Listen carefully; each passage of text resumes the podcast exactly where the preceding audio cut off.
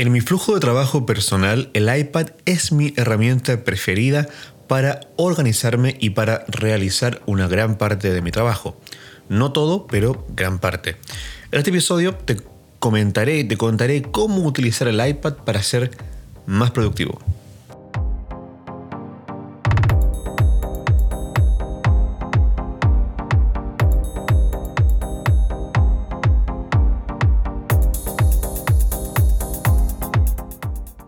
Hola, ¿qué tal? Muy buenas tardes, buenos días, buenas noches. Por supuesto, eso depende de la hora en que escuchas este episodio, episodio número 15 del podcast Productividad Digital. Mi nombre es Diego Villavicencio y estaré conversando un momento contigo sobre productividad y en particular en este episodio sobre el iPad.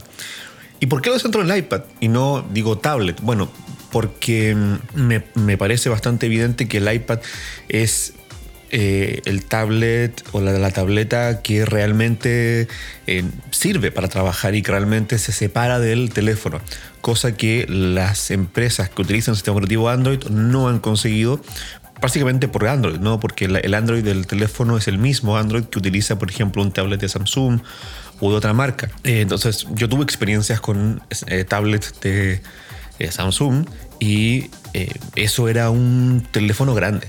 O sea, no, era un, no me daba una experiencia de ordenador y no me servía para poco más que tomar apuntes. No así también una Surface de Microsoft, que evidentemente eso también absolutamente es un ordenador táctil y, transportable. Eh, pero la verdad es que no, no lo conozco. O sea, lo, lo, lo, probé alguna vez en una tienda, pero más allá de eso no conozco la experiencia. En cambio, sí conozco la experiencia que da el iPad, tengo iPad desde el año 2015 y absolutamente es parte de mi flujo de trabajo.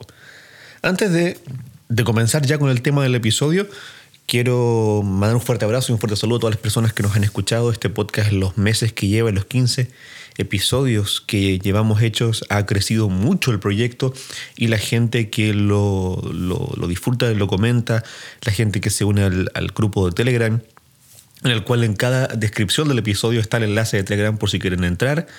Y la gente que eh, me, escribe y me dice que esto le ha sido útil y eso me parece, para mí es, muy importante y también quiero enviarle un saludo a Miguel Pacheco, quien eh, hizo en Twitter eh, una mm, selección de lo que le parecen los mejores podcasts del año en distintas categorías y mencionó este podcast como uno de los mejores del año en la categoría de productividad, lo cual es un gigantesco y tremendísimo honor que me haya puesto ahí.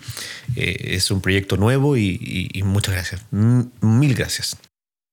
Bueno, lo primero que quiero decir eh, un poco en el debate que se instaló hace varios años cuando Apple lanzó el iPad Pro, diciendo que tu nuevo ordenador no será un ordenador, sino que será un iPad. Ese debate se, comenzó con esa campaña y es un debate que se mantiene hasta ahora. A mí me parece que es evidente que el iPad es un ordenador, así como también me parece evidente que el iPhone es un ordenador, al igual que me parece evidente que casi cualquier smartphone es un ordenador. Tengamos en cuenta que con un simple iPhone o con un simple smartphone de cualquier marca en realidad, incluso uno de gama baja de entrada, podemos hacer cosas que hace cinco años, cinco años, mm, computadores, ordenadores de gama baja, que, pero que eran ordenadores de escritorio o mm, notebooks eh, portátiles, no podían hacer.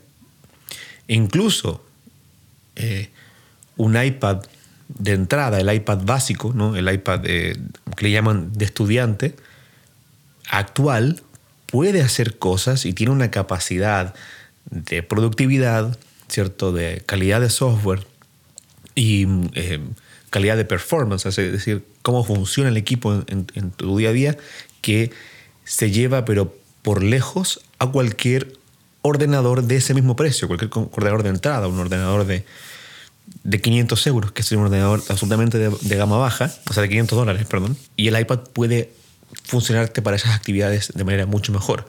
Por ejemplo, para un eh, joven, eh, un estudiante, ya sea en colegio o universidad, que necesita un ordenador para tomar apuntes, para hacer trabajos, para utilizar ofimática, para realizar informes, investigación, para ordenar archivos, me parece que por el mismo precio, un iPad versus un ordenador básico con Windows, me parece que el iPad es una mejor opción. O, aunque no creas que es una mejor opción, es una opción igual de válida, al menos, al menos. Por lo tanto, la discusión entre si es un ordenador o no me parece que, está claro para mí que sí es un ordenador. Teniendo cuenta, comenzando la conversación desde la premisa de que sí es un ordenador, entonces me parece fundamental que lo juguemos como tal. ¿Y qué me refiero? Que no sea un duplicado del iPhone, ¿ok?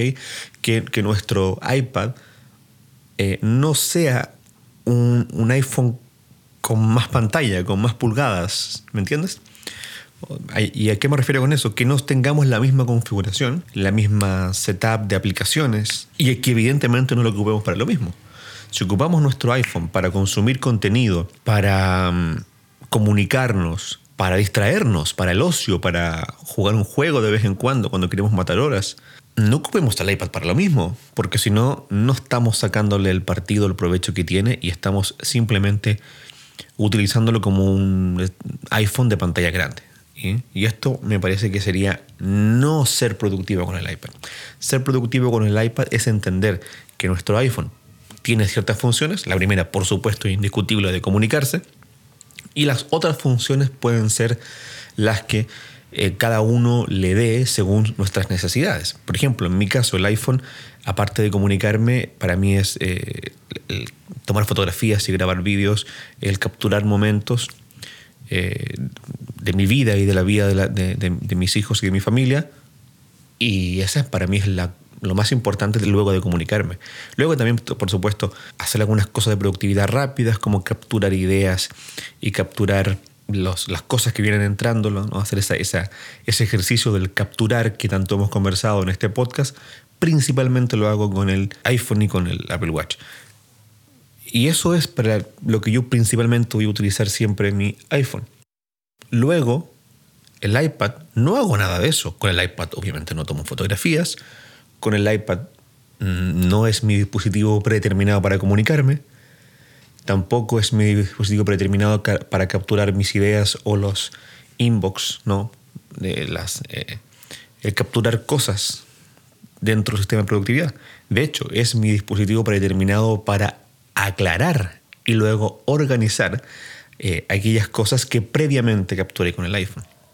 ¿Me entiendes? El iPad es aquel dispositivo en el cual me siento, veo, en este caso en OmniFocus, aquellas cosas que he capturado durante la jornada anterior, por ejemplo, y aclaro si esto requiere acción, si no requiere acción, si se delega, si lo voy a hacer yo, si es em, si lo voy a incubar si derechamente no lo voy a, lo descarto y lo, lo, desecho.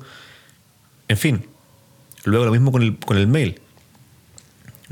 Allí reviso el mail tranquilamente, si tengo que responder mails a clientes o a socios o a gente que trabaja conmigo, lo hago tranquilamente, no a la rápida desde el iPhone, sino que tranquilamente desde el iPad, redactando cómodamente con el teclado. Y lo mismo con, cualquier cosa, ¿no? también los, los guiones, los apuntes, el, el, guion de este, de este episodio, por ejemplo, lo escribí en el iPad. En fin, lo que quiero decir es el, el iPad va, tiene que cumplir otras funciones de las que cumple nuestro smartphone si queremos efectivamente sacarle partido y que se transforme en un, eh, en, un dispositivo que nos ayuda a ser más productivos y que le vamos a sacar todo su potencial. Entonces lo primero es eso, no tener claro tú primero mentalmente eh, qué cosas quieres hacer con tu dispositivo móvil teléfono, con tu smartphone, qué cosas quieres hacer con tu tablet barra iPad, qué cosas quieres hacer con tu ordenador, o más bien qué cosas necesitas o quieres, o sea, quieres, necesitas hacer con cada uno de ellos para luego orientar la configuración de cada uno de ellos para esas actividades, ¿me entiendes? Por ejemplo, yo lo tengo súper claro. Como te digo, mi iPhone es para comunicarme y principalmente para disfrutar de la fotografía y video, así como mi iPad es para mí mi dispositivo de productividad, es decir, todo mi sistema de productividad de OmniFocus y de mis, notas con Bear y de mi sistema de correo electrónico que lo llevo con Hey, ¿ok? Todo eso mi calendario, por supuesto.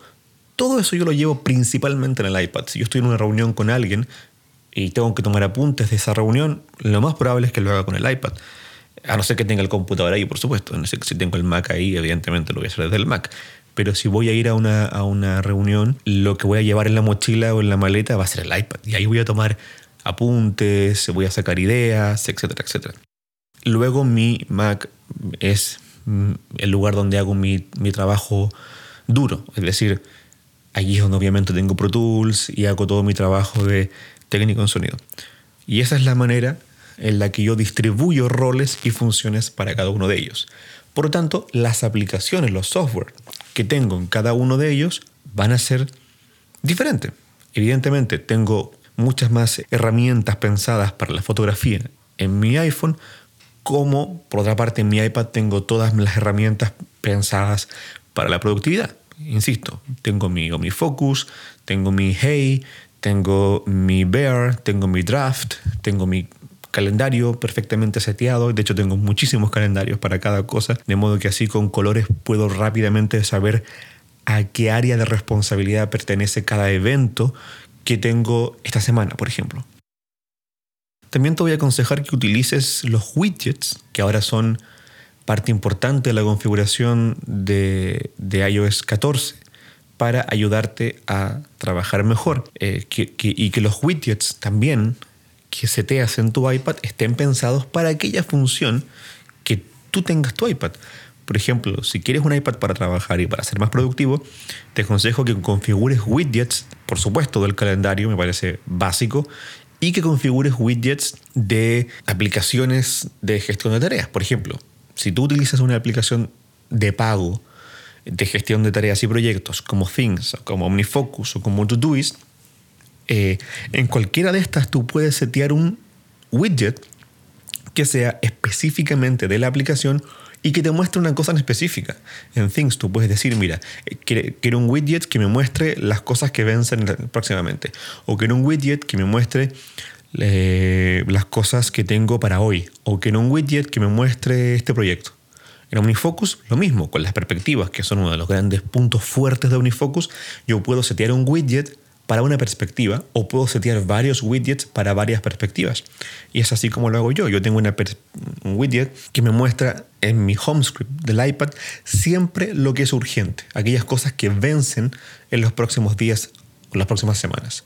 Y eso me permite que cada vez que yo nada más abro el iPad, deslizo hacia arriba para desbloquearlo y para ponerme a trabajar o a leer algo, inmediatamente yo en mi home screen veo aquellas acciones o proyectos que vencen en los próximos días, semanas, por lo tanto no se me va a escapar eso, no, no, hay, no hay forma que yo llegue tarde a algo porque se me pasó, porque se me olvidó, porque se me perdió, ¿me entiendes? Entonces, te invito a que utilices los widgets para ser más productivo, sobre todo en el iPad con una que me parece que, es, que la pantalla, la simple, la simple pantalla, la home screen del iPad me parece que es tremendamente amigable para setear un sistema de productividad ahí.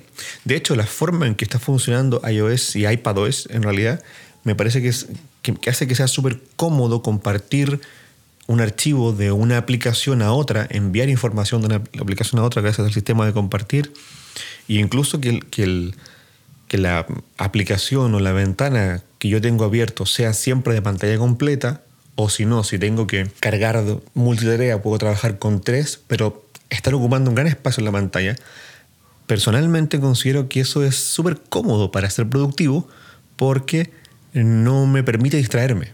no me permite que, en cambio, no sé, me pasa en el, en, el Mac con un computador con Windows que estar viendo siempre parte de la pantalla con iconos y cosas me, me, distrae más. A mí, para mí el iPad es muy cómodo para trabajar. Si pudiera, si pudiera personalmente trabajar todo en el iPad, lo haría. Si pudiera haber un, futuramente un Pro Tools para iPad, me parecería fantástico. Bueno, otra cosa que yo hago personalmente con el iPad es que diariamente, bueno, no todos los días, pero casi todos los días, o al menos todos los días que sí me propongo trabajar, es decir, hay días en los que me propongo, o más bien me obligan, mi familia me obliga a descansar, eh, y me dicen, no, mira, hoy día no trabajes porque has trabajado mucho, te, correspondería descansar. Bueno, esos días mm, no hago esto que te voy a comentar, pero es proponerse ciertos objetivos diarios. ¿no? Eso, eso es importante. ¿Cómo lo hago yo?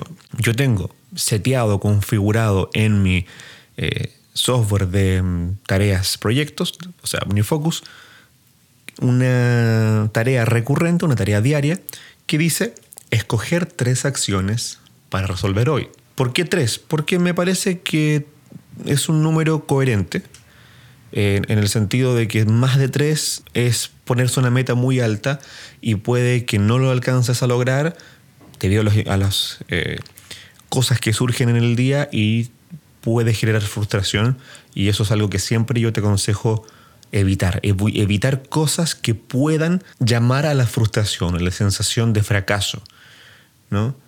De partida hay que saber convivir con el fracaso, pero más allá de eso, si puedes poner, tomar decisiones que te alejen de la sensación falsa de fracaso, eh, eso es algo muy inteligente, ¿no? Alejarse de la falsa sensación de fracaso que se produce cuando ponemos metas muy altas en lo que sea. Por otra parte, menos de tres me parece un poco vago. Entonces creo que tres cosas a resolver estaría bien. ¿Cómo lo hago? Si nos basamos en el sistema que he estado intentando explicarles o aconsejarles durante todo el podcast, durante los 15 episodios que llevamos, nosotros cierto que cada semana haríamos la famosa revisión semanal y en la revisión semanal ciertas cosas que creemos que deben ser resueltas, ya sea porque son urgentes Entendamos que lo urgente es aquello que tiene un plazo fijo, una fecha de deadline, una fecha de vencimiento, o porque a nosotros nos parece que es algo importante, aunque no tenga fecha de vencimiento, son cosas que nosotros le vamos a poner a funcionar en nuestra ruedita de la productividad. ¿Y cómo lo ponemos a funcionar? Asignándoles un contexto, ¿no? poniéndolo en una lista que si, nos metemos en el rollo del GTD, esas listas van a ser contextuales, ¿no? La lista oficina, la lista estudio, la lista micrófono. por ejemplo, grabar este podcast está asociado al micrófono. Teniendo yo este micrófono cerca, puedo grabar el episodio del podcast. La lista colegio del niño, la lista, en fin, la lista de supermercado, en fin. Entonces vamos poniendo esas acciones en cada lista, que son listas, insisto, contextuales, y cuando nos encontramos en ese contexto, revisamos la lista y nos ponemos a hacer esas cosas eh, si se da el contexto, ¿cierto? Eso ya eh, supongo que si has escuchado los episodios anteriores, esa idea se va incorporando al flujo de trabajo, a la forma de pensar, que es lo más importante, cambiar la forma de pensar, no pensar en planes y en fechas, sino que pensar en listas contextuales.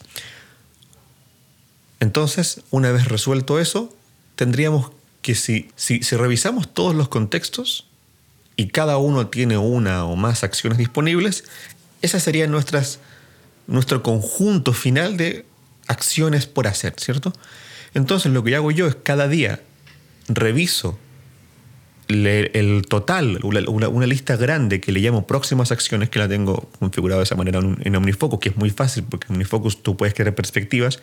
Entonces tengo una perspectiva que se llama próximas acciones, que me toma todas las acciones disponibles, todo aquello que puedo hacer. Reviso y escojo tres.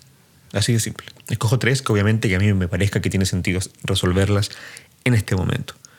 Por otra parte, otra forma de hacerlo, ya que es muy posible que no uses OmniFocus y no tengas la forma de setear una perspectiva que te facilite esto. Otra forma de hacerlo es hacer una revisión rápida de todos tus proyectos cada mañana, lo cual es muy productivo, sobre todo si estás empezando en esto de una productividad estilo GTD y que puede que te cause cierta desconfianza el hacer una revisión semanal y que tengas esa sensación un poco angustiosa de que los proyectos no van a llevarse a cabo o que se te puede perder algo, que se te puede olvidar algo. Si sientes algo parecido a eso, es una muy buena solución el hacer revisiones diarias, pero breves. O sea, en la mañana ver tu lista de proyectos, revisar cada proyecto cómo va avanzando, ver, por ejemplo, tres proyectos que sientas que, que te vendría bien darles un empujoncito el día de hoy y escoges una acción de cada uno de esos proyectos para resolver el día de hoy. Cada software tendrá su forma de hacer eso. Yo en OmniFocus simplemente lo marco. Marco cada una de esas acciones que quiero resolver el día de hoy con la, banderita de marcado y se me va a la perspectiva de hoy, que también es una perspectiva que yo me, he seteado, me he configurado. Pero en Todoist también puedes hacer algo así, con, eh, con una etiqueta que se llame hoy. En Things es muy sencillo porque solamente pones Command T y se, marca como hoy, como today. Eh, y en otras aplicaciones la verdad es que creo que no conozco muchas más. Pero en fin, o sea, no es nada complejo y es algo que yo te aconsejo hacer al principio del día. Por otra parte, al final del día, otra cosa que te aconsejo hacer también con tu iPad es preguntarte si has resuelto aquellas cosas. Obviamente, si lo resolviste, te queda mm, marcarlas como resueltas. Y si no, bueno, el día siguiente se podrá hacer. Pero es interesante poder reflexionar un poco más y poder escribir esas reflexiones, porque siempre van a ser útiles, van a ser beneficiosas y nos van a ayudar a entendernos un poco más, a darnos cuenta por qué algo no nos resultó, o al contrario, por qué algo nos resultó y nos ha hecho sentirnos bien. Por eso es muy interesante el tema del, del, journal, ¿no? del escribir un diario.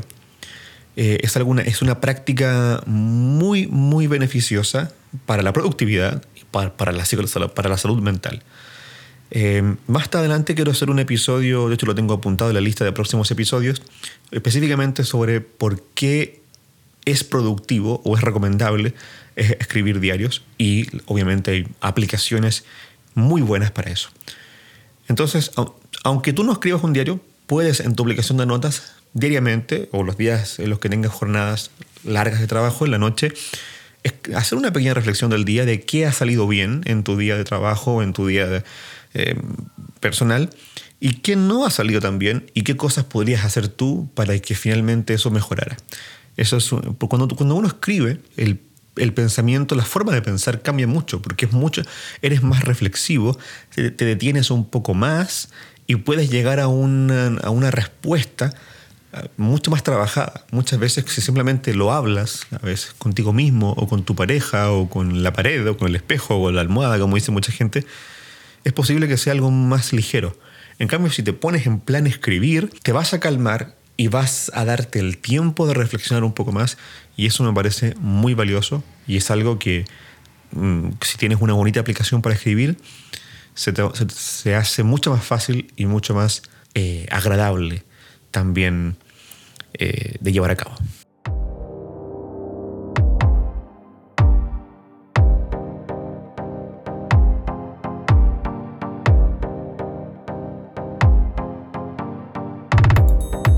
Bueno, eso ha sido, creo, eh, algunas cosas que, he querido dejar en claro, que si quieres ser productivo con tu iPad es importante separarlo del iPhone, es decir, darle una función diferente y para ello utilizar aplicaciones y herramientas diferentes y configurarlo en función de esa productividad, trabajar con los widgets para ser más productivo y algunas cosas que puedes hacer al empezar y al acabar el día con tu iPad.